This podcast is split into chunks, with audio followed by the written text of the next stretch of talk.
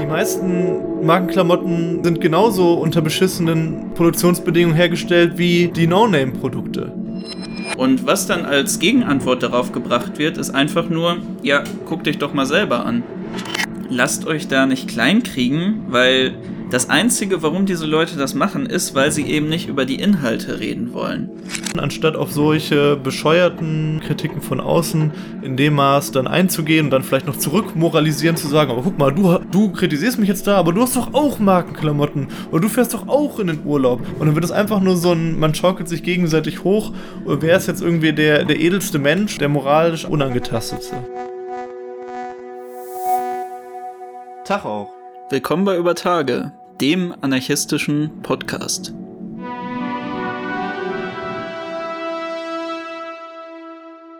Heute in der 45. Folge sprechen wir über Kritik von bürgerlichen und rechten Kreisen an der Linken, dass sie ja sehr Lifestyle-mäßig wären und alles, was sie dann kritisieren und wofür sie stehen, alles ein blanker Hohn ist, weil ihr eigenes Leben dem nicht entspricht. Und wir haben ja jetzt schon häufiger Kritikfolgen gemacht, die waren dann aber meistens eben an die Linke selbst gerichtet. Und wir fanden es jetzt einfach nochmal gut, eine Folge zu machen, wo wir das ein bisschen andersherum machen, wo halt, sag ich mal, Leute von außerhalb der Linken auf die Linke schauen und da halt etwas kritisieren oder etwas ansprechen oder polemisieren, was wir tatsächlich falsch finden. Dem wollen wir uns heute so ein bisschen widmen. Es wird eine ganz kurze Folge, haben wir uns zumindest vorgenommen und auch unter erschwerten Bedingungen. Wir haben irgendwie gerade nur ein Mikrofon, ich hoffe, das geht. Aber wir haben dann die Woche danach extrem viel Spannendes vor und von daher, weil wir auch gerade mit der Zeit ein bisschen knapp sind, heute eine kurze Folge. Dann wird's nächste, werden wir nächste Woche nochmal zum Jahresabschluss ein großes Feuerwerk abbrennen, über das ihr euch schon sehr, sehr freuen könnt. Ja, und natürlich ist das Ganze für uns auch spannend, weil es immer wieder ein Vorwurf ist, dem wir uns auch ausgesetzt sehen. Auch wir kriegen immer wieder Kommentare, in denen gesagt wird, nun gut, schaut doch mal an, was für Marken ihr tragt, was ihr da für einen Lifestyle vertretet, was für Hobbys ihr macht. Oder auch, ihr seid doch eh nur blöde Studenten, die gar nichts mit den einfachen Leuten am Hut haben. Das ist ja jetzt auch eine Kritik, die man vermehrt hört und die vor allem nochmal mit den Klimaprotesten zugenommen hat. Ich habe nämlich das Gefühl, dass gerade in letzter Zeit die Rechten, und ich glaube, das haben wir auch schon mal in Bezug auf die AfD angesprochen, sich immer sehr gerne volksnah geben und die Linken, die Sozialisten mehr in diese Ecke von, ah, okay, das sind diese Eliten, die uns da irgendetwas vorsagen möchten, die reichen Leute, die für ihr eigenes Gewissen eigentlich nur Politik betreiben und wir sind jetzt die wahren Kämpfer, die eigentlich hier für die Volksinteressen einstehen. Das Präsenteste, was eben immer vorgehalten wird, ist tatsächlich dieser Markenklamottenpunkt. Also das habe ich schon so häufig unter eigentlich jedem linken Video gibt's mittlerweile Kommentare, Trollkommentare. Das muss man ja auch dazu noch sagen, dass das ein Phänomen, dass die Linke stärker angegriffen wird, in, im Internet speziell von halt rechten Trolls und so, dass das massiv zugenommen hat. Und einer dieser großen Punkte ist auf jeden Fall diese Markenklamottengeschichte. Also da ist dann irgendein Video, wo irgendein ein Mobi-Video für einen Proteste gegen einen Nazi-Aufmarsch, wo dann auch gesagt wird, hier gegen den Kapitalismus und, und, und die Nazis oder so. Und die Leute sind dann irgendwie vermummt und hessen Banner und dann ist da irgendwie so ein Adidas-Logo auf der Jacke eines der Aktivisten. dann wird sich also daran aufgezogen und gesagt, haha, guckt, guckt euch die doch mal an, die äh, sind doch selber total die Kapitalisten oder was dann da eben gesagt wird, weil man eben entsprechend Markenklamotten trägt. Ja, und ich glaube, also ihr selber werdet es bestimmt auch schon tausendmal gehört haben. Es gibt ja auch in den USA dann dieses entsprechende Destroy äh, Capitalism tweeted vom iPhone Meme, was dann immer wieder rausgeholt wird. Ja, jetzt kann man auch wirklich sagen, warum arbeitet man sich jetzt von unserer Seite daran so ab, weil es ist ja für uns eigentlich recht offensichtlich, dass das ziemlicher Mumpitz ist. Aber es ist nun mal so, es kommt immer wieder auf und ich habe auch das Gefühl, es wird da irgendwie nicht großartig dann darüber geredet. Wir wollten uns, weil wir es einfach so häufig bekommen haben, jetzt nochmal damit beschäftigen. Und da muss man ja sagen, es ist ja ganz offensichtlich, dass man Markenklamotten tragen kann, dass man einen ganz normalen Lifestyle führen kann und trotzdem revolutionär sein kann. Einmal, weil wir wollen uns nicht verstellen. Wir sind halt ganz normale Leute. Wir kommen nicht aus irgendeiner alternativen Subkultur und deswegen tragen wir halt auch die Sachen, die wir tragen. Deswegen verwenden wir die Dinge, die wir eben nutzen und deswegen haben wir auch die Hobbys, die wir haben. Was ich für ein großes Problem damit habe, ist, dass so ein gewisses Idealbild von einem Revolutionär gezeichnet wird, das nie erreicht werden kann. Niemand von uns ist wirklich perfekt und niemand kann all diese Ideale erfüllen, irgendwie ein absolut sparsames Leben in Hinblick auf Ökologie zu haben, nur Kollektivprodukte zu konsumieren, immer komplett korrekt zu verhalten und dann am besten noch aus dem revolutionärsten Teil der revolutionärsten Klasse zu entspringen, aus den perfekten Verhältnissen. So etwas gibt es nicht. Dieses Idealbild gibt es nicht. Deswegen ist es auch so ein Unsinn, was da für Forderungen dran gestellt werden, dass man gewisse ethische Ansprüche an einen Revolutionär hat. Das ist ja auch klar. Wir wollen ja auch gewissermaßen mit unserem Leben auch ein, so gesehen, also würde ich zumindest sagen, dass ein Revolutionär auch ein positives Vorbild sein sollte. Da könnt ihr auch gerne nochmal in die Folge ähm, Revolutionäres Leben hieß das, glaube ich, also so in die Richtung, mit dem Genossen von der Perspektive Selbstverwaltung reinhören, wo wir auch genau darüber gesprochen haben. Ich finde, da macht man sich selber halt einfach sehr viel kaputt, weil man extrem hohe Ansprüche aus diesem Vorwurf dann an sich selber stellt und ich habe auch das Gefühl, das sickert gewissermaßen auch in unsere Strukturen ein. Es entsteht auch innerhalb der radikalen Linken, innerhalb äh, der anarchistischen Bewegung so ein gewisses sich gegenseitig daran messen, wer jetzt dem ideal entsprechendsten Lebensstil hat. Und im Endeffekt das Einzige, was es, was es tut, was dieser Vorwurf tut, der vor allem eben den rechten und den bürgerlichen Kreisen nützt und auch von diesem propagiert wird, ist einmal unsere Strukturen nach außen hin abzuschirmen, weil wir ein Idealbild vertreten dann, was einfach so in der breiten Bevölkerung nicht nachgeahmt werden kann. Und zweitens, dass es uns selber Kraft raubt, weil wir uns gegenseitig dann dafür fertig machen, wie wir unser Leben führen, was wir tragen, was für Hobbys wir haben und im Endeffekt nur Konflikte innerhalb unserer eigenen Bewegung erzeugen. Dass es auch ganz wichtig ist, wie man dann auf so eine Kritik oder so ein, oder so ein Getrolle von außen darauf auch reagiert. Also ganz oft wird dann doch drauf eingegangen und wird irgendwie versucht dann zu sagen, ah ja, aber guck mal, wir machen auch hier, ähm, da und da vegane Lebensweise und hier und hier und das und das. Also dass halt quasi darauf probiert wird einzugehen, auf diese Argumentationsweise, anstatt zu sagen, dieser grundsätzliche Gedanke und dieser grundsätzliche Vorwurf ist falsch. Und der ist nicht nur deswegen falsch, wegen dem, was Joshua ausgeführt hat, sondern der ist auch deswegen falsch, weil an sich schon dieser Markenklamottenkritikpunkt einfach absurd ist. Die meisten Markenklamotten sind genauso unter beschissenen Produktionsbedingungen hergestellt wie die No-Name-Produkte. Also du musst extrem tief in die Tasche greifen, um überhaupt Klamotten dann haben zu können, die wirklich ethisch vertretbar produziert sind. Und das wäre eben dann auch noch mal auf der zweiten Ebene eine Sache, die man dann auch ganz gut so einer Kritik entgegenhalten kann. Dass das also ein Widerspruch ist, so Klamotten tra zu tragen oder auch gewisserweise tragen zu müssen, dem wir alle ausgesetzt sind, weil speziell in dem Bereich von Klamotten, auch in anderen Bereichen wie Ernährung und Luxusgegenstände und so weiter, aber alle Produkte sind eben, ne, wie wir das auch schon ein bisschen in dieser ähm, Folge zu Konsumkritik ausgeführt haben, von den Produktionsbedingungen, von den Unterdrückungsverhältnissen, ähm, die der Kapitalismus nur mit sich bringt, durchzogen und dem können wir eben nicht komplett ausweichen. Und deswegen ist es auch absurd, jetzt irgendwie zu sagen, das habe ich nämlich auch schon häufig speziell von irgendwelchen Rechten, dann oh, kauf doch No-Name-Sachen lieber oder so. Ja, klar, natürlich. Wenn ich jetzt irgendwie bei Kick irgendwelche äh, No-Name-Produkte kaufe, dann ist das halt natürlich viel besser vertretbar, als wenn ich Adidas trage. Also, das ist natürlich, wenn man da auch zweimal drüber nachdenkt, völlig absurd. Aber sowas wird ja tatsächlich vorgebracht und nicht nur am Rande. Ja, und was ich vielleicht noch als dritten Punkt dazu ergänzen möchte, ist, dass eigentlich noch grundlegender es einfach am Argument vorbeigeht. Also das, was, worauf das ja häufig dann als Gegenargument gebracht wird, ist irgendeine inhaltliche Kritik an der Systematik. Daran, dass die kapitalistische Wirtschaftsweise für die allermeisten Leute eben kein Heil bringt, sondern unsere Leben extrem beschissen macht.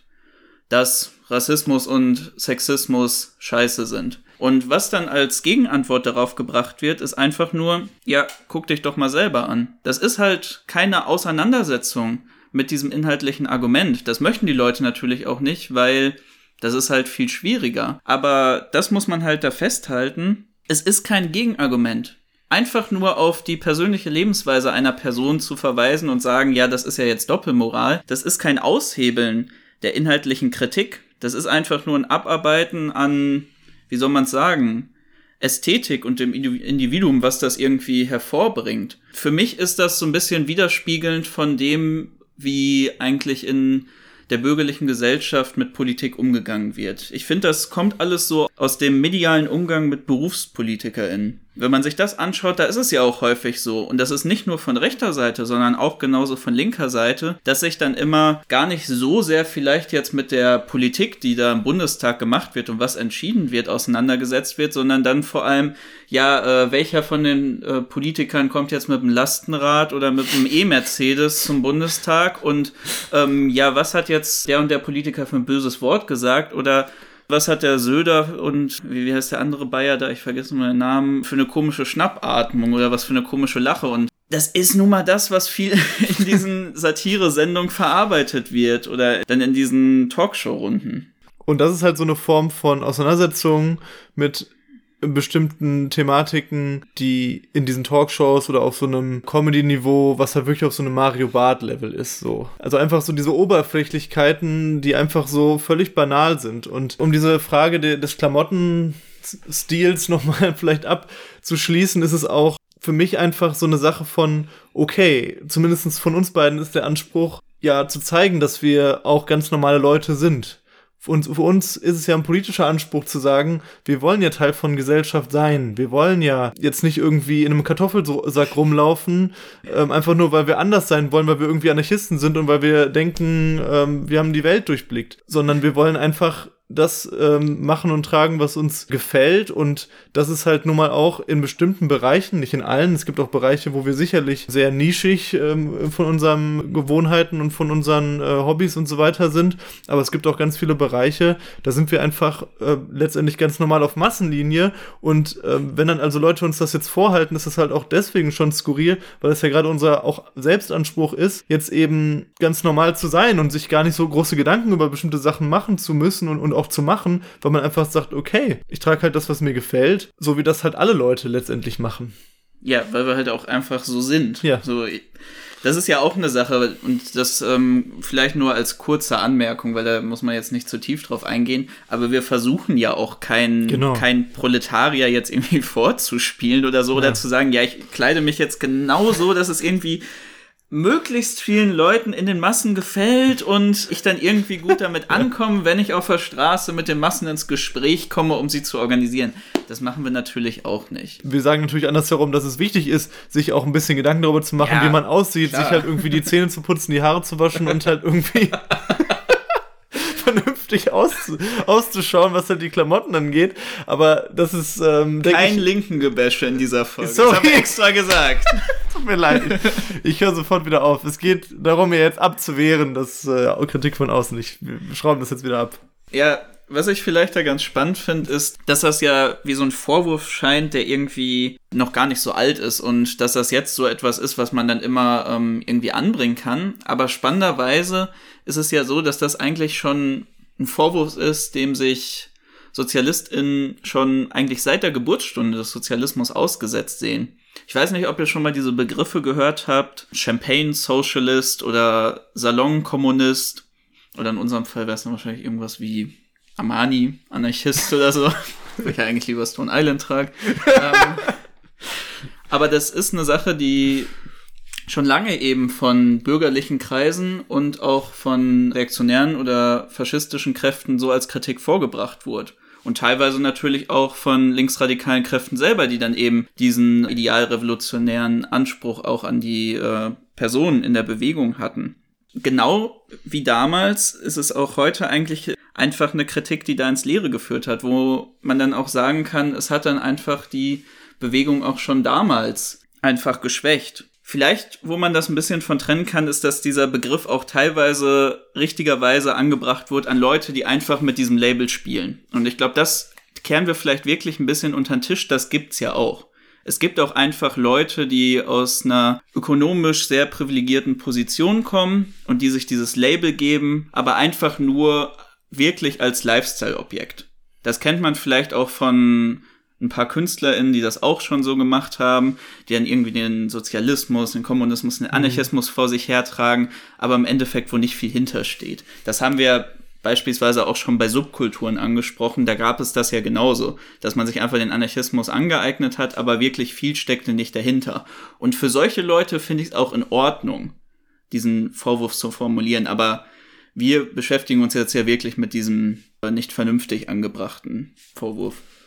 Ein weiteres Themenfeld, was ja in der Linken eher historisch, aber auch aktuell diskutiert wird und wo es dann auch damit verbunden auch eine Kritik von außen gibt, ist diese Frage von, ja, ihr seid irgendwie alle äh, kleinbürgerliche Töchter und Söhne, die im Reihenhaus aufgewachsen sind und wollt jetzt hier groß äh, das Proletariat äh, für das Proletariat sprechen und das irgendwie befreien oder sonst irgendetwas. Und da gab es ja durchaus auch historisch und aktuell eine Diskussion innerhalb der Linken, dass man eben diese Frage ähm, stellt, auf unterschiedlicher Ebene. Also zum Beispiel, dass es eben für eine zukünftige Gesellschaft wichtig ist, dass in den Verwaltungsräten äh, von der Gesellschaft vor allen Dingen eben Leute sitzen, die aus der Arbeiterinnenklasse kommen, dass es also ähm, eine übliche Entwicklung innerhalb von einer revolutionären Bewegung ist, dass an der Spitze oft eben Leute sind, die einen guten Bildungshintergrund genossen haben in dem bestehenden System, ähm, weil die eben einfach mehr Zeit hatten, mehr Möglichkeiten hatten, sich intellektuelles Know-how anzueignen und Wissen anzueignen, um dann halt natürlich auch in der revolutionären Bewegung eine herausragende Rolle zu spielen. Und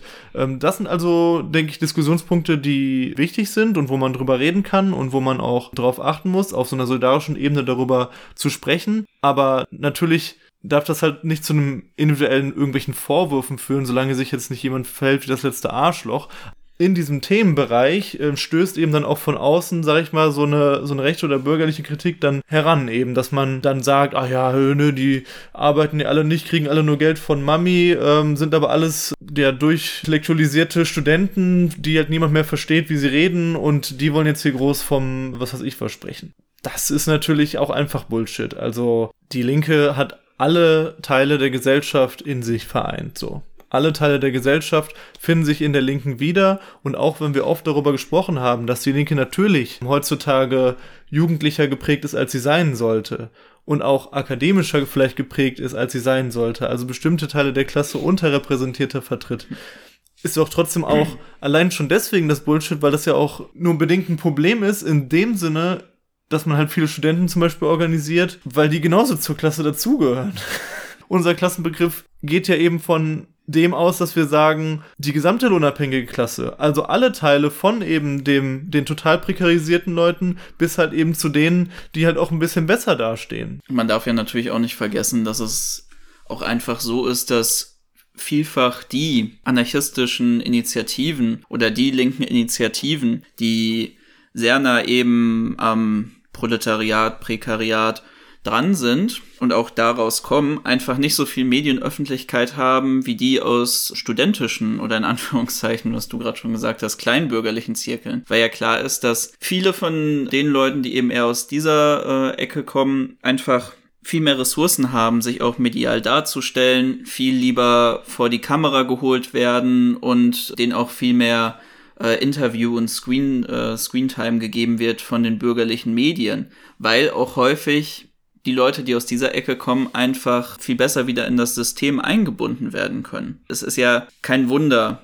dass wir auch in der jetzigen Situation sind mit der Zusammensetzung der Linken. Also es stimmt natürlich, was du gesagt hast, dass sich da alle Teile wiederfinden und dass das auch eine absolute Fehlrepräsentation ist, wenn man das so darstellen wird. Es ist ja nun mal so, dass es auch einen gewissen, eine gewisse Richtung jetzt davon mhm. gibt, dass wir halt kleinbürgerlicher, studentischer aufgestellt sind. Das Spe haben speziell als das eben auch früher in der in der genau. Linken war. Das hat sich schon ein bisschen gechanged, das ist klar. So und das liegt ja auch einfach daran, dass eben die Initiativen, die wirklich von ganz unten kommen, von der Klasse für die Klasse selber, sind auch die, die vom Staat einfach am stärksten verfolgt werden, weil sie für ihn auch am gefährlichsten sind. Die kann man schwieriger zufriedenstellen als eben jetzt studentische Aktive. Den gibt's dann halt einfach ein bisschen mediale Öffentlichkeit, ein paar Förderungsgelder und vielleicht ein paar spätere gute Positionen in gewissen Institutionen. Also ich freue mich über jeden Menschen, der mit uns zusammen aktiv wird, egal und unabhängig davon, wie privilegiert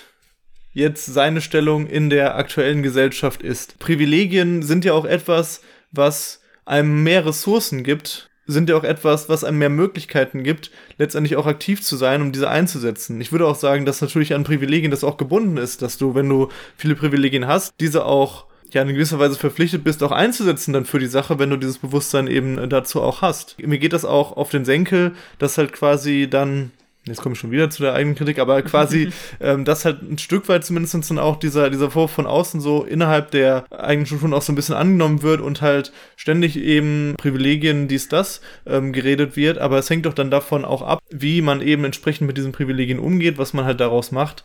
Weniger davon, äh, dass es jetzt eben diese privilegierten Menschen oder privilegierteren Menschen bei uns gibt. Vielleicht nochmal, um auch ein wenig jetzt von der Linken wegzukommen, und nur da das, äh, diesen Vorwurf abzuwehren, möchte ich vielleicht mal das alles ein wenig umdrehen und dann doch mal fragen, wie schaut's denn jetzt eigentlich bei den rechten, bei den konservativen Kreisen so auf, die sich ja dann gerne als Stimme des Volkes auf, ausmachen? Weil gerade von da ist ja auch in letzter Zeit vermehrt dann auch mit Trump und dahingehend dann auch die Spiegelung in der deutschen Rechten so ein bisschen dieser ganze Vorwurf mit den liberalen Eliten gekommen dass ja im Endeffekt eigentlich die ganzen Sozialisten vielleicht jetzt was anderes sagen, aber im Endeffekt ja eigentlich nur Büttel des Großkapitals sind. Sie lassen sich für seine Wege einspannen, um irgendwie eine diffuse Neuordnung der Nation und der Weltordnung einzuführen und sind da eigentlich nur die Fußsoldaten von Soros und Konsorten. Ich möchte jetzt gar nicht so, so weit irgendwie darauf eingehen, was das alles mit Antisemitismus zu tun hat, wie lange es eigentlich diesen Vorwurf schon gibt, weil im Endeffekt war es ja auch das, was viele faschistische Bewegungen den linken Kräften vorwerfen. Nein, ich würde jetzt eigentlich mal ganz gerne darüber sprechen, wie ist es denn mit Trump bestellt und ähm, seinen Freunden, weil wenn man sich das so anschaut, waren das ja Leute, die eigentlich sehr viel von ihrer Amtszeit profitiert haben. Und die, wenn man sich dann mal genau anschaut, was eigentlich so ihre Gesetzgebung waren, also schauen wir doch einfach mal, was bei der äh, AfD eigentlich dann dafür Anträge zu Arbeitsschutzgesetzen, zu Sozialbeiträgen für die kleinen Leute durchgegangen ist oder auch bei Trump, was da für Politikänderungen waren, dann war es ja eigentlich so, dass denen die sie zumindest vorgeben zu vertreten, es eigentlich bedeutend schlechter nach ihren Amtszeiten geht und sie extrem entgegen ihrer eigentlichen Interessen dort gehandelt haben. Und wenn man sich dann auch die Zusammensetzung dieser Parteien anschaut, sowohl der ganze Zirkel um Trump als auch dann die AfD, dann ist es ja bei Weiben nicht so, dass dort irgendwie die proletarischen Massen gut abgebildet sind. Da könnte man jetzt natürlich auch sagen, dass das alles eine ziemliche Doppelmoral ist, die da so nach außen getragen wird.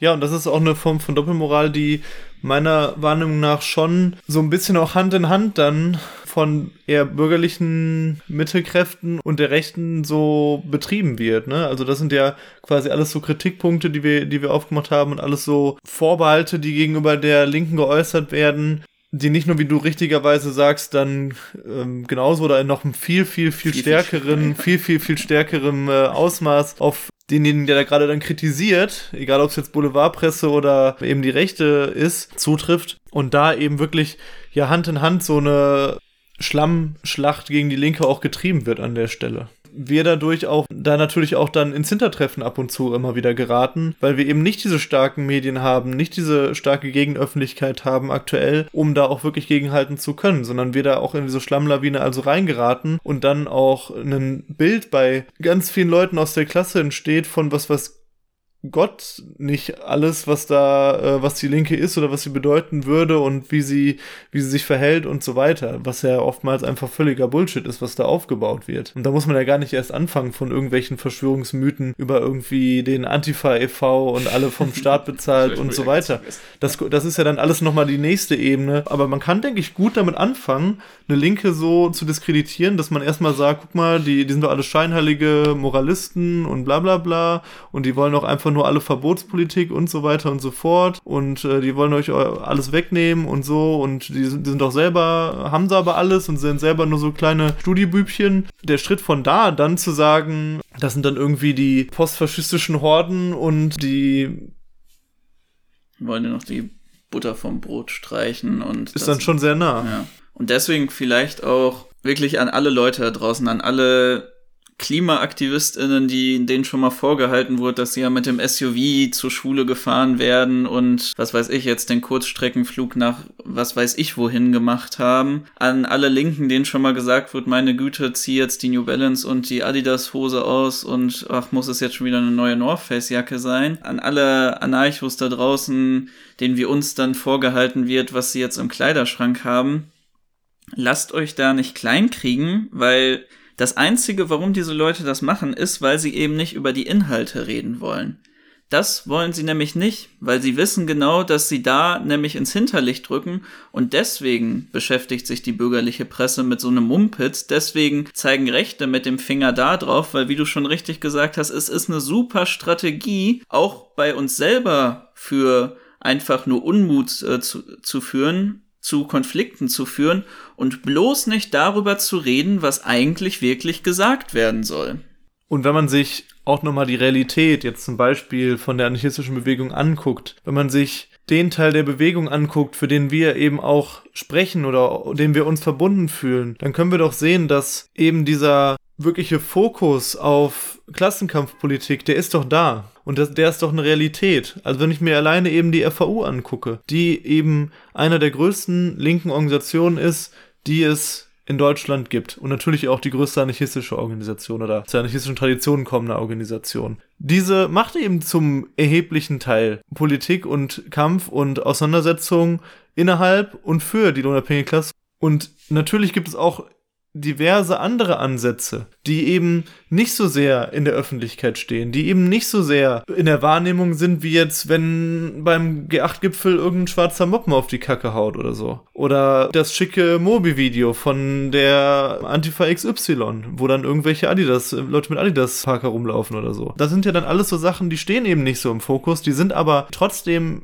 für viele, viele Tausende von Menschen aus der revolutionären Bewegung doch ganz normaler Alltag eine ganz normale Kultur, dass man eben seinen NachbarInnen interagiert, dass man auf seine Arbeit interagiert, dass man sich probiert, in diesen Lebensbereichen zu organisieren. Das ist doch durchaus etwas, auch wenn wir das immer wieder kritisieren, dass es zu wenig ist und dass es da immer noch Lücken gibt und so weiter. Aber das ist ja, das ist ja doch trotzdem die Realität. Und das ist auch etwas, was man dann, wenn man eben da kritisiert wird, auch immer wieder vorhalten kann. Wo man immer wieder sagen kann, ey, guck dir doch mal an, was wir für eine Praxis haben. Guck dir doch mal an, was wir alltäglich machen, was wir für Projekte haben, was wir alles schon umgesetzt haben für die Menschen, für uns selbst, für äh, für unsere Klasse. Und das ist also etwas, wo wir dann an der Stelle viel mehr äh, punkten können, anstatt auf solche bescheuerten Kritiken von außen in dem Maß dann einzugehen und dann vielleicht noch zurück moralisieren zu sagen, aber guck mal, du, du kritisierst mich jetzt da, aber du hast doch auch Markenklamotten oder du fährst doch auch in den Urlaub. Und dann wird es einfach nur so ein, man schaukelt sich gegenseitig hoch, wer ist jetzt irgendwie der, der edelste Mensch, der moralisch unangetastete.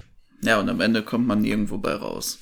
Wie du schon richtig gesagt hast, das ist nämlich das, was sie nicht sehen wollen. Und das ist auch das, worüber sie nicht reden wollen. Ja, in dem Sinne, lasst euch da nicht ärgern. Wir hoffen, es hat euch gefallen. Einfach dieser kleine Gedankenanreiz. Äh, wir haben uns das jetzt mal vorgenommen, ganz kurz, haben es auch eingehalten. Es hat uns ja auch schon so lange gestört. Jetzt mussten wir endlich mal drüber reden und ich hoffe, jetzt ist es auch geklärt das ist auch eine gute Sache für uns, wenn jetzt irgendwelche Leute sagen, äh, guck mal, Klamotten, äh, Marken, äh, dann können wir halt immer diese Folge verlegen, hör doch nochmal in die Folge so und Das so ist doch sowieso das, was wir machen. Das ist aber im Endeffekt auch so ein Totschlagargument, so, äh, oh, sorry, gerade keine Zeit, da inhaltlich drauf einzugehen. Ähm, ich schicke dir mal einen Link zu einer Folge, die wir dazu gemacht haben. Man kann es da anhören, wie wir mal eine halbe oder eine Stunde darüber gelabert haben. Ja, ich finde das praktisch. Das ist äh, gut für uns. Nun gut. Ja, wir hören uns dann, wie gesagt, nächste Woche wieder. Da gibt es einiges Spannendes, was auf euch zukommt. Also haltet auf jeden Fall unsere Kanäle, ähm, wie ja, immer. Jetzt nicht zu viel verraten. Das soll ja trotzdem noch ein bisschen eine Überraschung sein. Das stimmt. Gut, dann ganz proletarisch und überhaupt nicht elitär verabschieden wir uns mit Glück auf. Glück auf.